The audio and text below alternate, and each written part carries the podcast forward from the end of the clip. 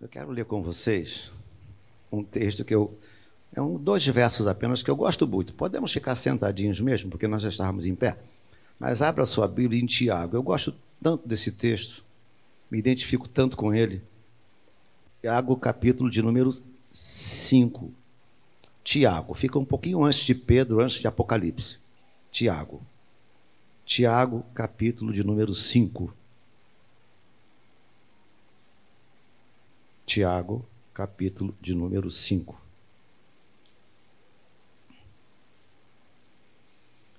Versos, versos 16 e 17 apenas. Tiago, capítulo 5, versos 16 e 17 apenas. Diz assim: olha.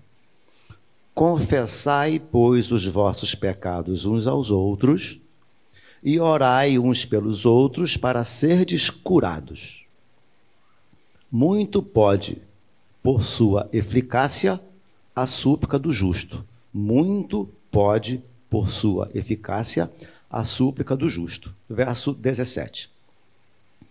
Elias era homem semelhante a nós, sujeito aos mesmos sentimentos, e orou com instância para que não chovesse sobre a terra, e por três anos e seis meses não choveu.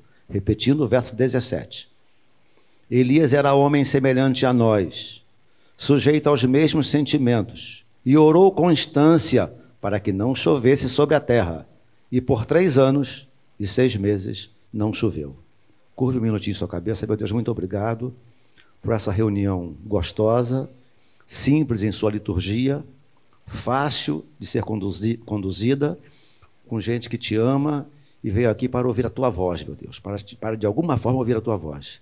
Nós te suplicamos que tu ministres aos nossos corações. Vivifica, renova a tua palavra em nosso ser nessa manhã, edificando-nos, exortando-nos e consolando-nos. É a nossa oração em nome de Jesus Cristo. E todos disseram?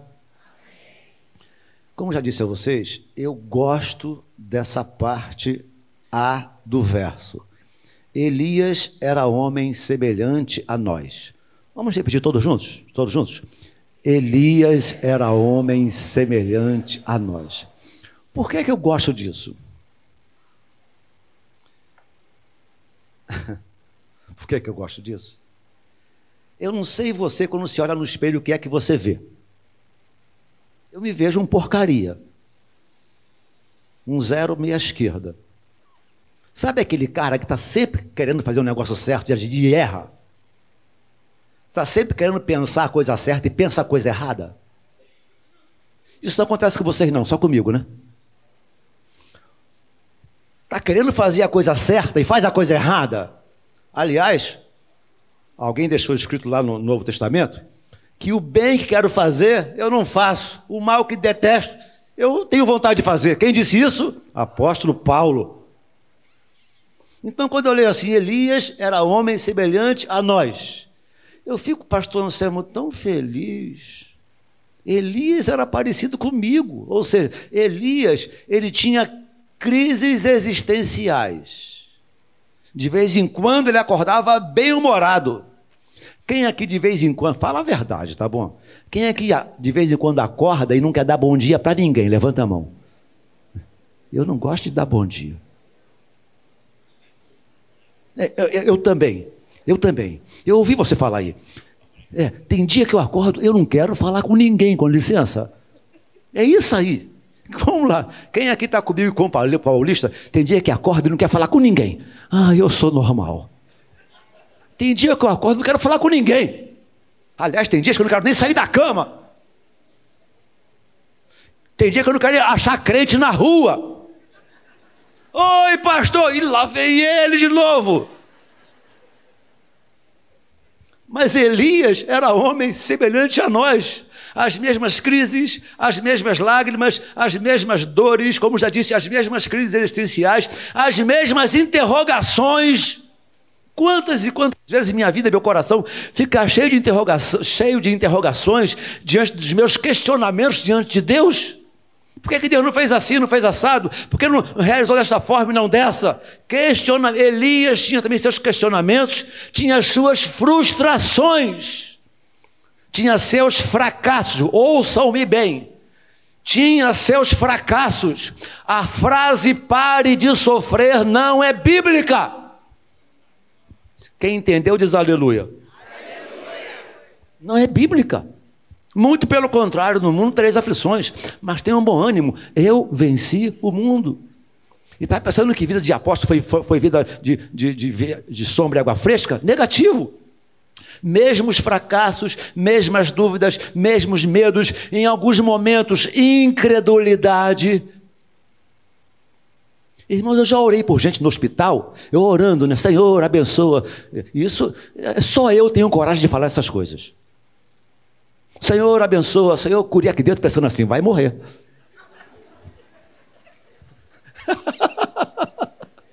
Por quê?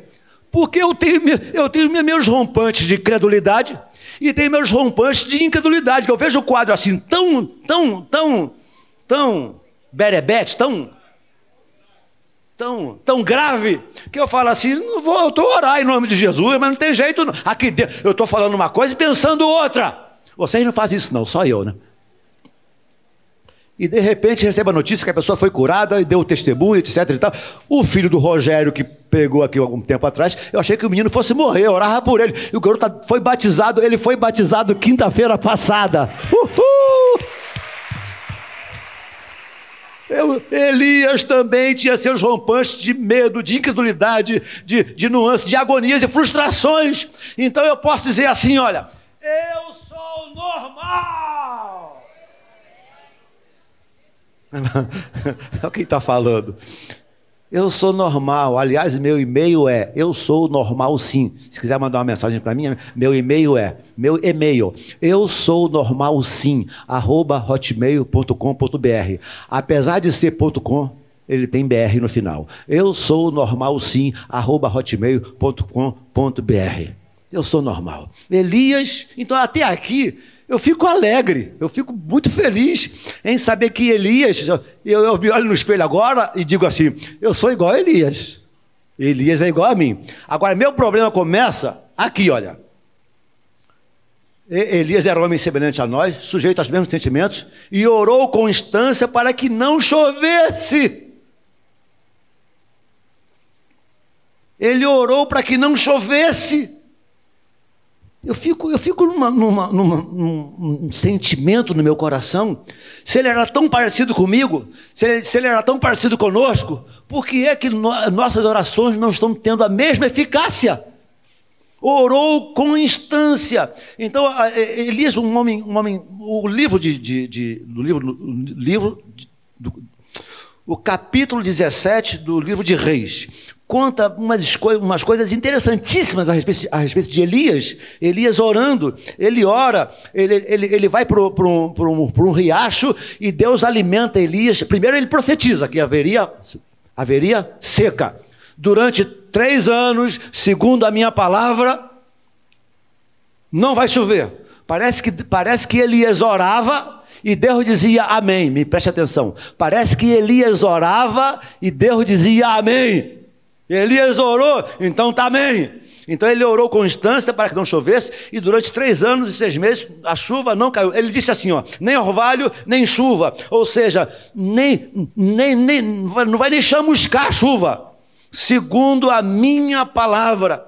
Porque ele, ele diz mais, porque eu tenho andado diante de Deus, ele vai, ele vai me atender. Olha que ousadia. Então, ele, aí ele, ele, ele profetiza a seca, vai para um canto qualquer, e Deus então manda um corvo. Eu acho esse texto também fantástico, onde Deus manda um corvo, um corvo, levar alimento para Elias todos os dias.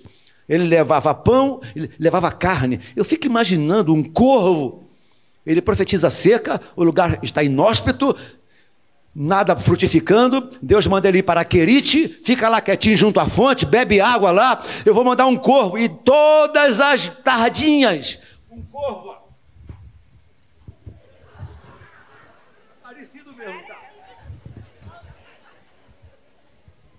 Um corvo, Elias batia fome no Elias, ele olhava de longe e via um corvo. O corvo tinha o que numa das patas? O quê? Tinha o quê? Carne. E na outra pata? Pão. Eu não tenho dificuldade alguma em entender que aquele corvo caçava um, uma lebre qualquer, levava carne. Mas onde ele pegava o pão é que eu não sei. Na padaria. Roubava da janela de alguém. Não é possível. Sempre foi a minha dúvida. Aí Deus, de uma forma maravilhosa, supria as necessidades com pão, água e carne. Ele ora para que o azeite da viúva se multiplique. O azeite da viúva se multiplicou. Ele ora pelo filho da mulher que morre, da viúva que morre, e a alma do menino retorna ao menino. Elias é um cara fantástico.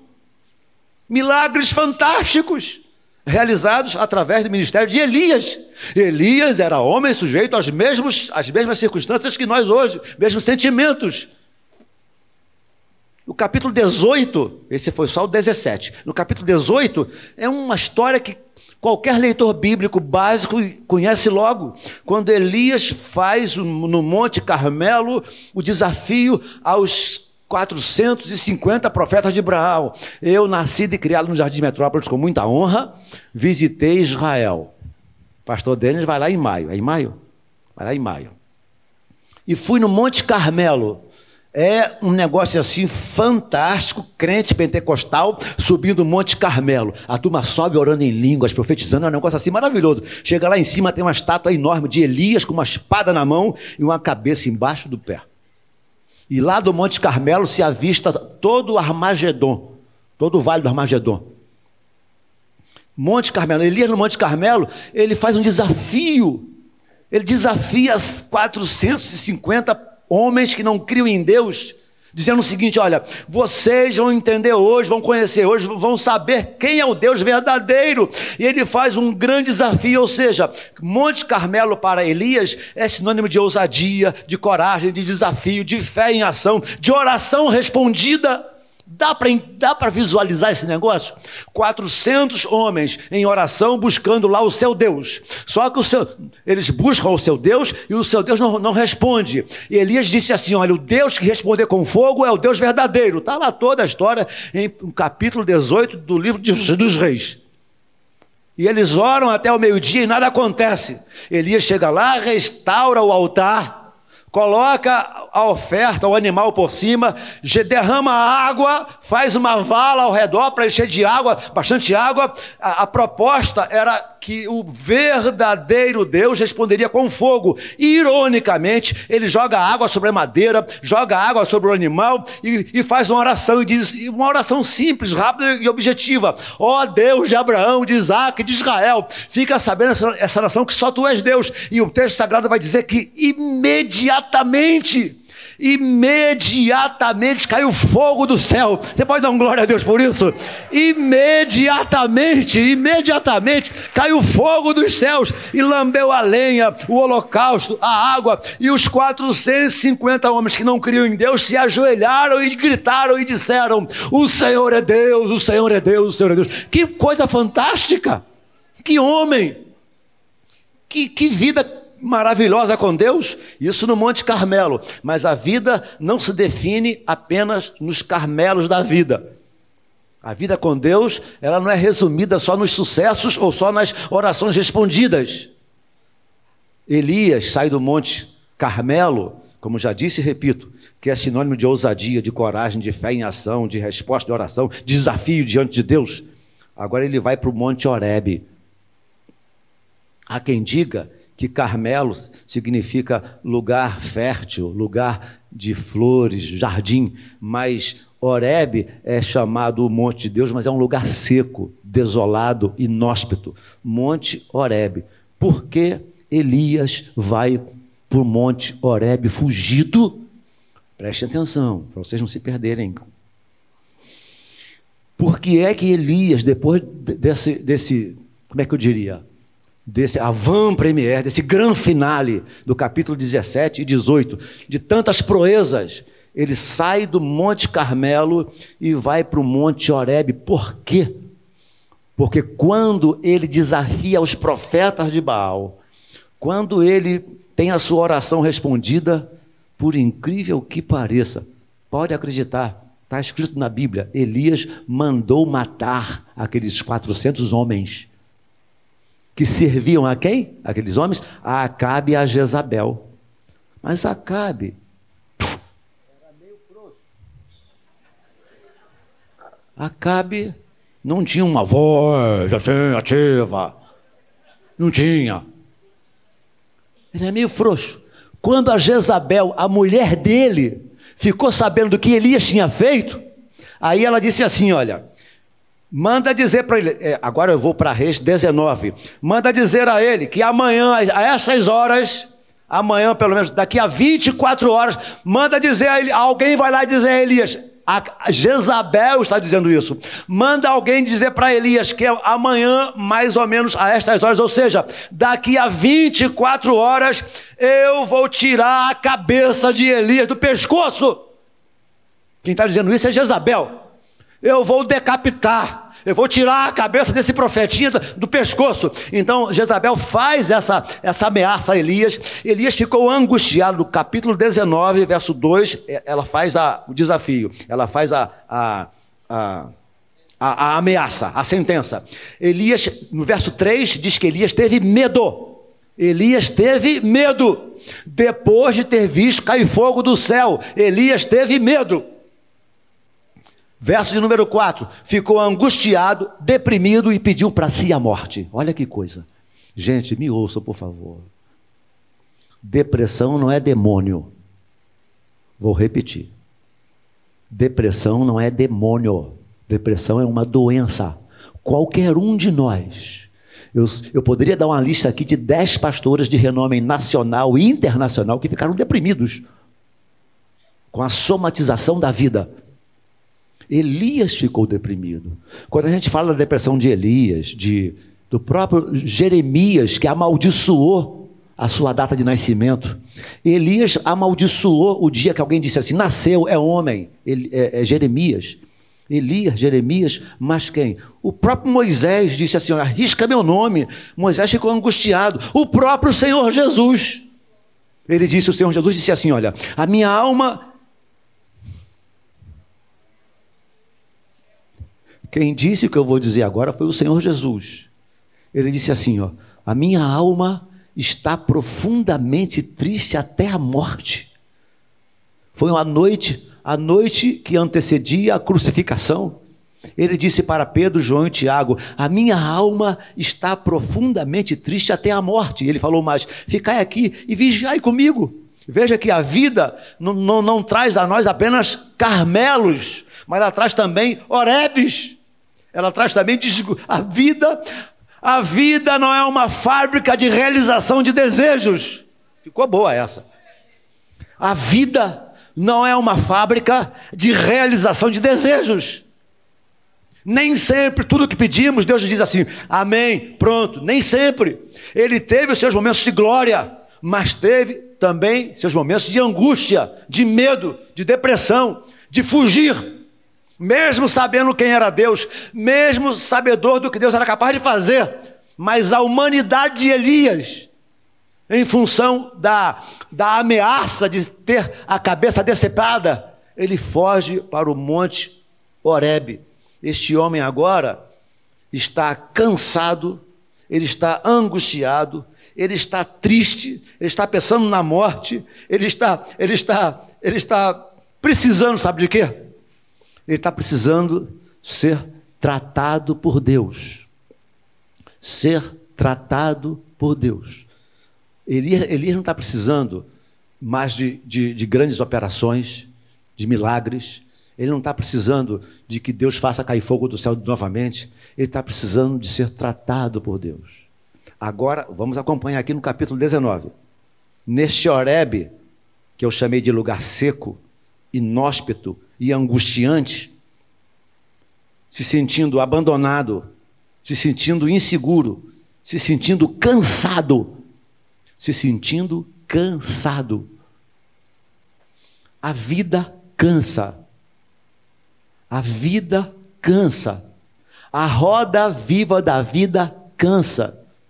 O trabalho cansa, o estudo, o casamento cansa, a família cansa, a igreja cansa. O pastor cansa. Eu estava de férias e um cidadão me ligou para marcar um gabinete. E eu falei para ele assim: Eu estou de férias, espera aí um pouquinho mais. Aí ele falou assim: Nunca vi pastor tirando férias. Ele falou no telefone para mim. Ele falou mais assim: Jesus Cristo nunca tirou férias. Aí eu falei assim: Me ouça três coisinhas. Primeiro, Jesus Cristo pregou três anos, estou pregando há 30. Jesus Cristo pregou três anos, eu estou pregando há 30. Jesus Cristo não casou e eu casei.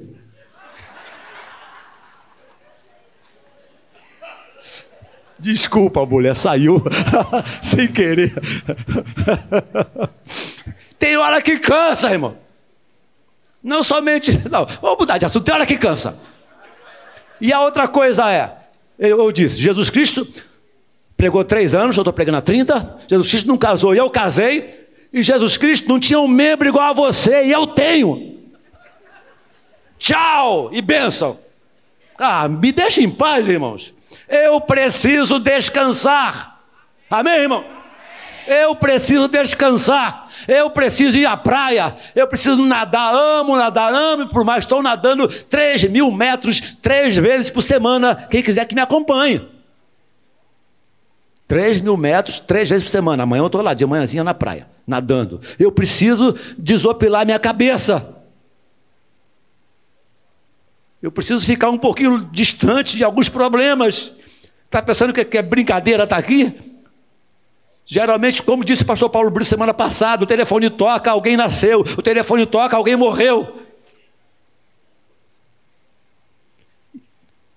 Aí, este homem que está precisando de ser tratado por Deus, olha que coisa linda, mantenha sua Bíblia aberta no livro de, dos Reis, capítulo 19, versículo 5. Ele está num lugar seco, inóspito, angustiado, abandonado, se sentindo inseguro e cansado, porque a vida cansa. Capítulo 19, verso 5 diz assim: Um anjo aparece e diz: Olha o que, que o anjo vai dizer para Elias. Deus manda um anjo para cuidar de Elias. Deus de vez em quando manda um anjo para cuidar de mim, cuidar de você. Você pode dar um amém, glória a Deus por isso? Ele conhece, o texto sagrado diz que ele conhece a nossa estrutura e sabe que somos pó. Ele sabe que somos pó. Quando eu chego e digo assim, Jesus, eu estou cansado, ele fala assim: Eu te conheço, tu está cansado mesmo. Capítulo 19, verso 5: Um anjo aparece a Elias e diz para Elias: Elias, olha só, Elias, come, bebe água e vai dormir. Eu amo esse negócio. Come, bebe água e vai dormir, todos juntos. Mais uma vez. Grito de guerra. Só o paulista agora. Come, bebe água e vai dormir. Participação especial. Olha que coisa linda.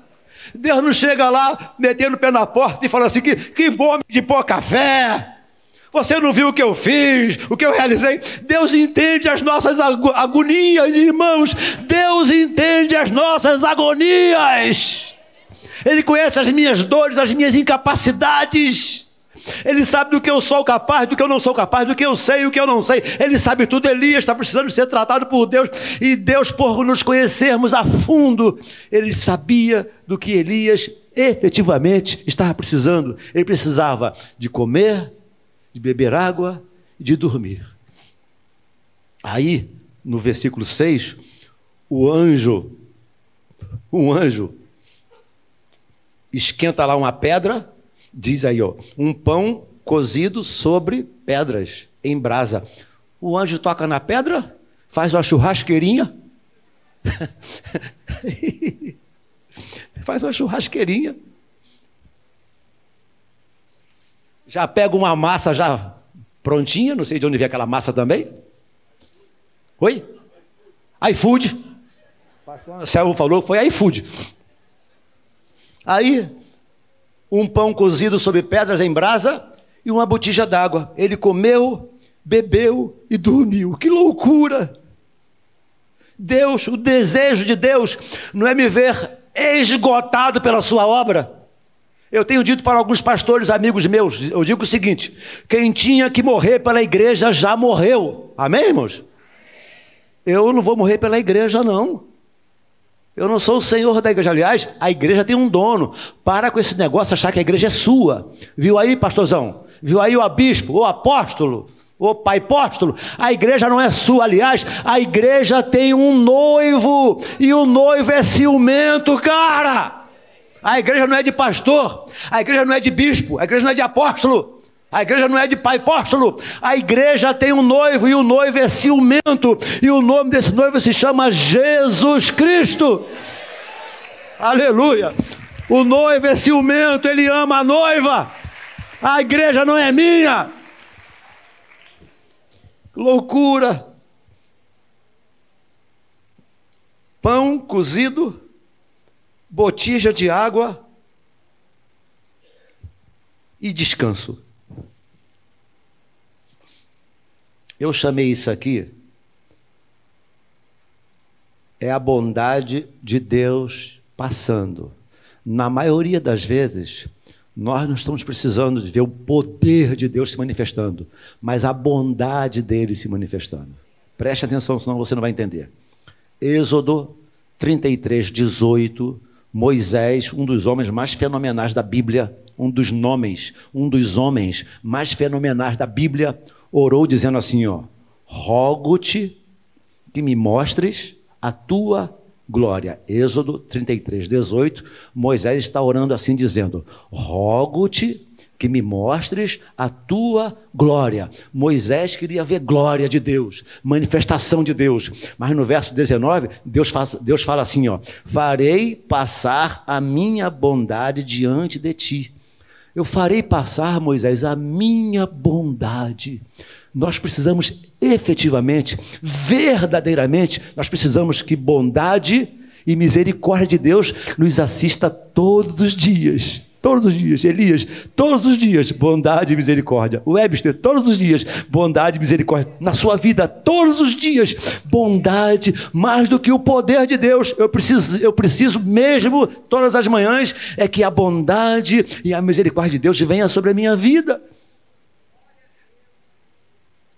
Quando o anjo leva pão e água, ele dorme e acorda, e mais uma vez, o anjo dá pão, água e descanso para ele. Eu não sei quantas vezes serão necessárias para mim ou para você um certo descanso, mas não importa. Se você precisa desse descanso, dessa bondade e misericórdia de Deus, não importa quantas vezes, quantas, quantas vezes houver necessidade de que essa bondade passe, a bondade de Deus vai passar para curar o nosso espírito, para curar a nossa alma, para curar o nosso corpo.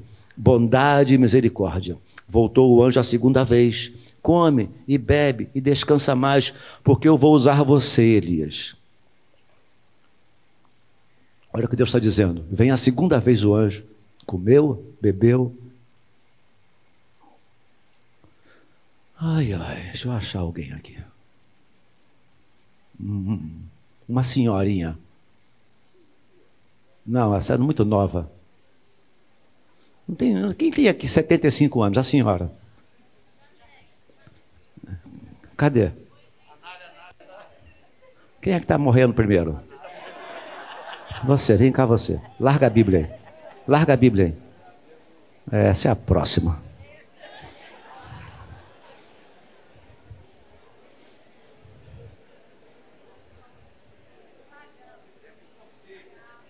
Segura aqui para mim.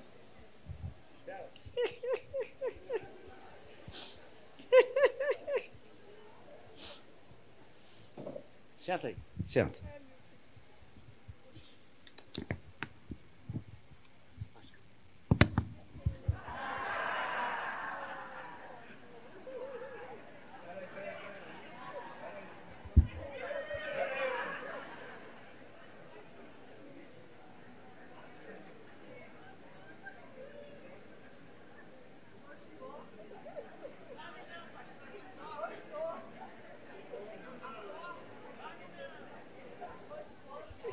Sabe o que é isso? É Deus com sua bondade e misericórdia. A bondade e misericórdia de Deus acaricia a nossa face. A bondade e a misericórdia de Deus afaga os nossos cabelos. A bondade e a misericórdia de Deus faz com que, apesar de sermos quem somos, ou sermos como somos, Ele estará sempre disposto a nos acariciar.